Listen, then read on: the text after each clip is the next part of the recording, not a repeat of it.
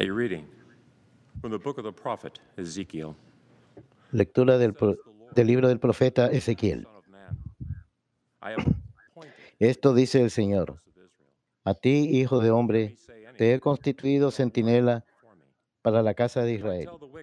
Cuando "O escuches una palabra de mi boca, tú se la comunicarás de mi parte. Si yo pronuncio sentencia de muerte contra un hombre. Porque es malvado y tú no lo amonestas para que se aparte del mal camino, el malvado morirá. En cambio, si tú lo amonestas para que deje su mal camino, él no deja, no deja de morir por su culpa, por tu, pero tú habrás salvado tu vida. Palabra de Dios. Te alabamos, Señor.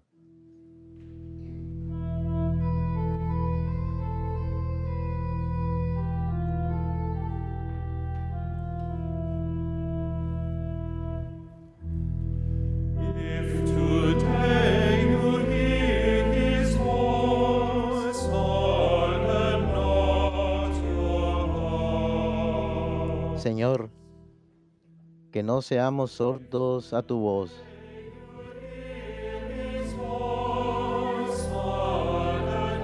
Señor, que no seamos sordos a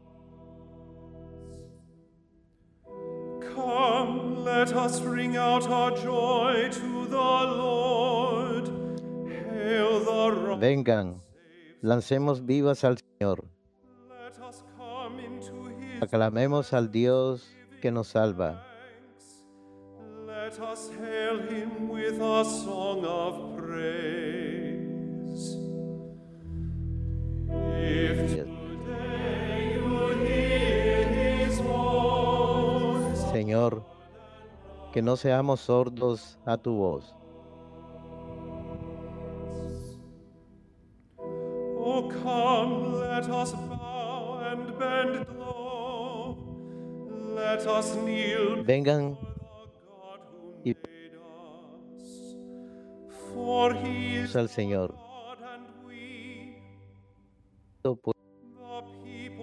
belong to his pasture, the flock that is led by his hand.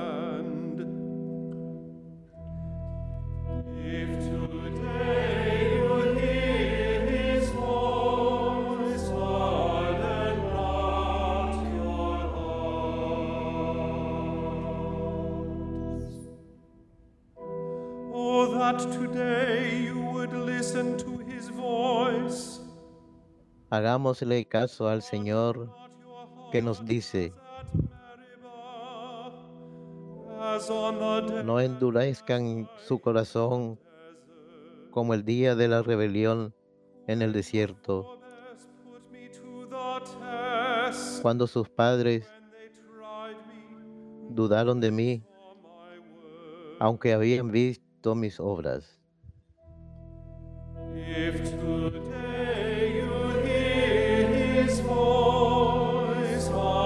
Señor, que no seamos sordos a tu voz.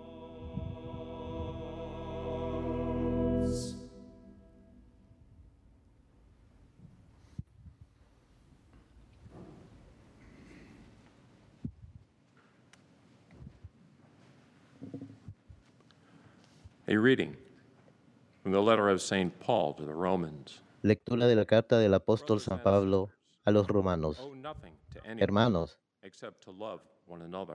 no tengan con nadie otra deuda que la del amor, el amor mutuo. Porque el que ama al prójimo ha cumplido ya toda la ley. And whatever other commandment there may En efecto, los mandamientos que ordenan, no cometerás adulterio, no robarás, no matarás. No darás falso testimonio, no codiciará, y todos los otros. Se resume en este que dice, amarás a tu prójimo como a ti mismo. Pues quien ama a su prójimo no le causa daño a nadie. Así pues, el cumplimiento pleno de la ley consiste en amar. Palabra de Dios. Te alabamos, Señor.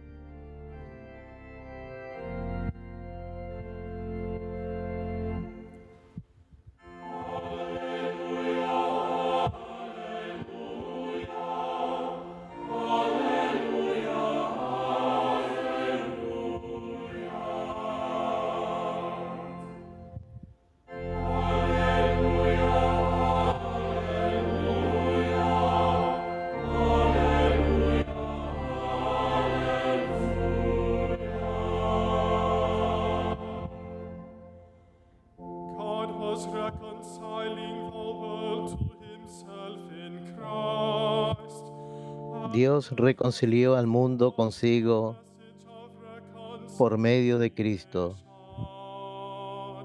y a nosotros nos confió el mensaje de la reconciliación.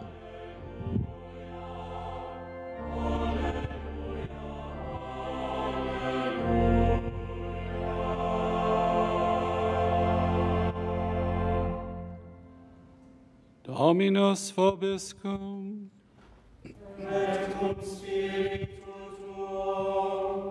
Lectio Sancti Evangelii secundum Matteum.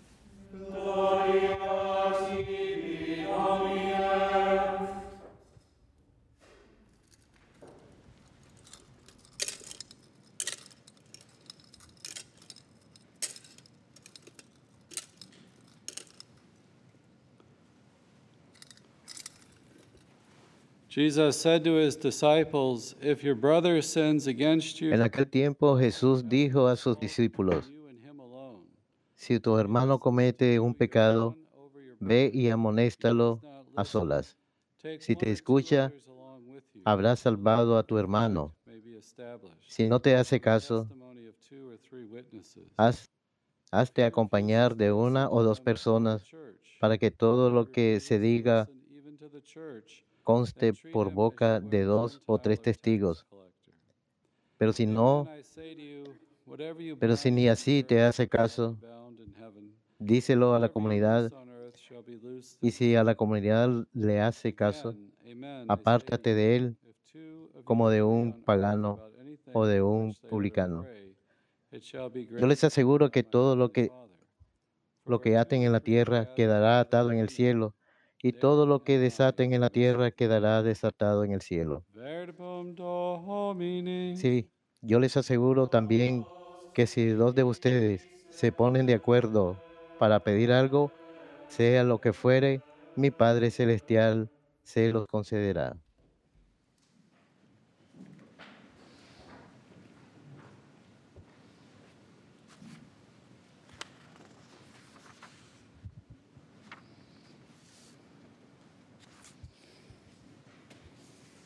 reading from Romans,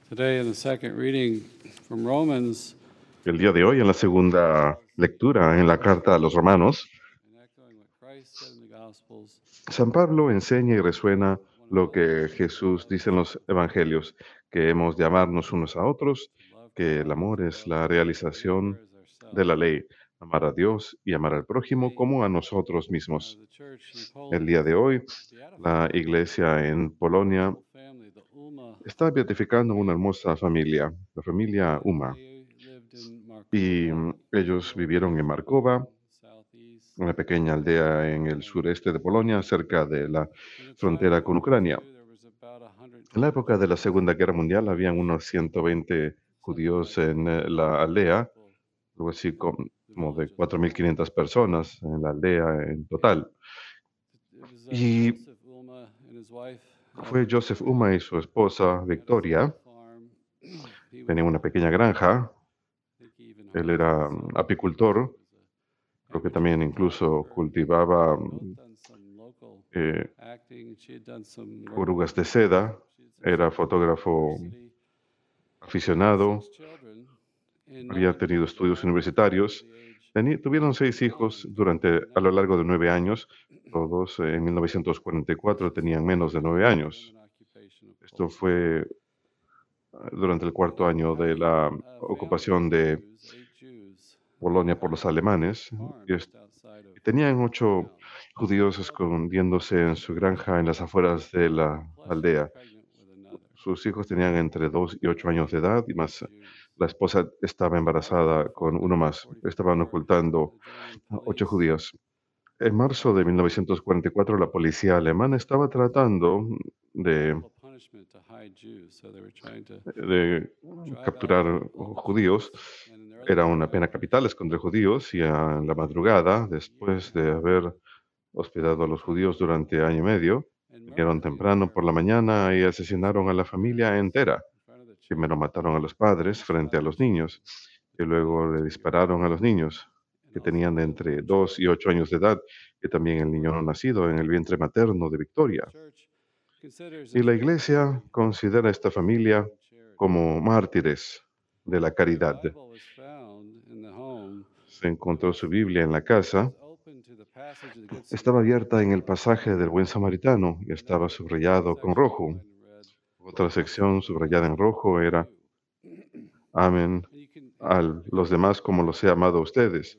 Y como era fotógrafo, había, había muchas fotos de la familia y se pueden encontrar en internet. Y el poder de ese testimonio es tan enorme.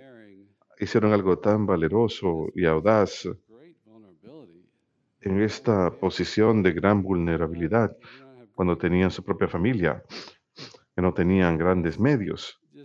Su testimonio su- resalta incluso más de amar a Dios y amar al prójimo en este hogar católico devoto. Y vemos esta creciente devoción a los ulmas. La gente pide por sus oraciones e intercesiones. Así que el día de hoy la familia está siendo beatificada en Polonia. Los papas han descrito que la nueva evangelización es inseparable de la familia cristiana. Depende en gran medida de esta. La familia, los hijos, los padres están arraigados en el bautismo y reciben de los padres una nueva fortaleza en los sacramentos, en el sacramento del santo matrimonio. Familia es capaz de compartir la misión de la iglesia al ser un sacramento del amor de Jesús, una imagen de Jesús en una verdadera participación del amor de Jesús como el prometido por su prometida la iglesia. El Papa Benedicto diría que es una realización en particular de la iglesia. La familia está injertada en el misterio de la iglesia, refleja ese amor de Jesús por su iglesia. Así que la familia recibe amor y da amor a los demás, no solamente entre ellos mismos, sino que abren ese lugar de comunión y vida y amor a otras personas en servicio de la iglesia. San Pablo VI diría que la familia, al igual que la iglesia, debe ser un lugar donde el Evangelio es comunicado, desde donde el Evangelio ha de irradiar, transmitido en el amor de los esposos uno con el otro, eh, y cuando crían y educan a sus hijos, es transmitido ahí, pero también es eh, irradiado a la cultura y sociedad a su alrededor. San Agustín escribiría, si ustedes ven la caridad, efectivamente ven a la Trinidad. En donde hay amor, hay Dios, para decirlo de otra forma. Esa recepción y transmisión del amor divino. Vemos esto en el compromiso mutuo de los cónyuges y su generosa y responsable procreación y cuidadosa educación de sus hijos su labor en las relaciones sociales, la atención a los necesitados fuera de la familia y las actividades de la iglesia y las actividades civiles también. En breve, como muchos papas han escrito, la familia es un cimiento indispensable de la sociedad y comunidad esencial para el peregrinaje de la iglesia. Son los cimientos de la sociedad y una comunidad vital para el peregrinaje de la iglesia. Nosotros necesitamos comunidad, necesitamos lugares de comunión y eso sucede en la familia y cuando la familia abre sus puertas a los demás. Vemos que la familia da testimonio, que hace presente el amor que vemos de Dios hacia nosotros en la Eucaristía. Al ver una familia llena de amor, desde dentro y afuera, vemos algo del amor de Dios hacia la humanidad misma. Como ya mencioné ayer, la novedad del Nuevo Testamento es Cristo mismo, que el Verbo se hizo carne y va en búsqueda de las ovejas descarriadas, la parábola del Hijo pródigo, la moneda perdida, el pastor que va a traer a la oveja perdida. Las imágenes del Antiguo Testamento de la oveja perdida de Dios en Israel es nupcial, la imagen del matrimonio, que el Padre ama a Israel como a una novia, y esto es llevado a un nuevo realismo en Jesucristo. San Pablo hablaría de que compartimos este único pan y nos hace un solo cuerpo, nos une. De muchos somos hechos uno, unidos en Cristo. Él se está entregando a nosotros y nos ama y cuando lo amamos a cambio, también estamos amando a todos aquellos con quien Él se une. Así que la Eucaristía está afectando esta comunión con todos. La unión, la unión con Cristo también es unión con aquellos a quien Él se entrega en la Eucaristía, en especial la comunión con Él y con los demás está sucediendo en nuestra misa. Este mandamiento de amor no es solamente algo moral. San Juan dice, Él nos amó primero, así que estamos dando lo que recibimos. Esto se hace posible porque recibimos el amor de Dios.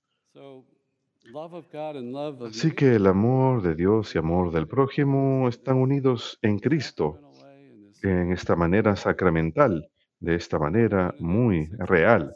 El Papa Benedicto XVI diría que es una reactualización sacramental de lo que Jesucristo hizo cuando Él viene a buscarnos como ovejas perdidas y al unirse con nosotros en la Eucaristía, eh, hace eso presente. Así que este mandamiento de amor, este desafío, que San Pablo nos comenta, que proviene de Jesús, no puede ser un mandamiento porque es algo que Él nos dio primero. No lo podemos mirar meramente como un mandamiento moral, porque no podemos hacerlo con nuestras propias fuerzas. Necesitamos el amor de Dios. Lo he visto como sacerdote y quizás cuando alguien hace un acto de perdón, como ustedes escuchan, y recuerdo en particular haber pensado, caray, eso no proviene de nuestra débil carne, eso no proviene de nuestra humanidad caída. Esto es Dios que está obrando en esa persona, ese tipo de misericordia y perdón. El Papa Benedicto escribe, ya no es un asunto de que si es un mandamiento impuesto desde arriba que pide lo imposible, sino más bien de una experiencia libremente dada de amor desde dentro, un amor mediante el cual por su naturaleza misma debe ser compartido con los demás. Recibimos este amor, no podemos dejar de compartirlo. Tiene que salir de nosotros. Si todas estas cosas que decimos acerca de los sacramentos es verdad, no nos podemos quedar eso guardado. El amor crece a través del amor. El amor es divino porque proviene de Dios y nos une a Dios. A través de este proceso unificante nos hace una pluralidad que trasciende nuestras divisiones y nos vuelve uno solo hasta que sea Dios solo, todo, es, todo en todo. Así que la novedad del Nuevo Testamento es que Dios desciende y nos transforma, nos da la gracia, que somos adoptados por esa gracia. Somos injertados en su familia, unidos a Él. E incluso las circunstancias más horribles, como vemos con la familia Ulma, al vivir en uh, un país ocupado por los nazis, protegieron judíos durante tres años y medio y la familia entera queda erradicada por haberse entregado a esa caridad increíble. Son considerados mártires y están siendo beatificados hoy. Qué gran testimonio para nosotros. Que respondamos a ese amor de Cristo que ha sido vertido en nuestros corazones por el don de su Espíritu Santo y nuestra vida sacramental.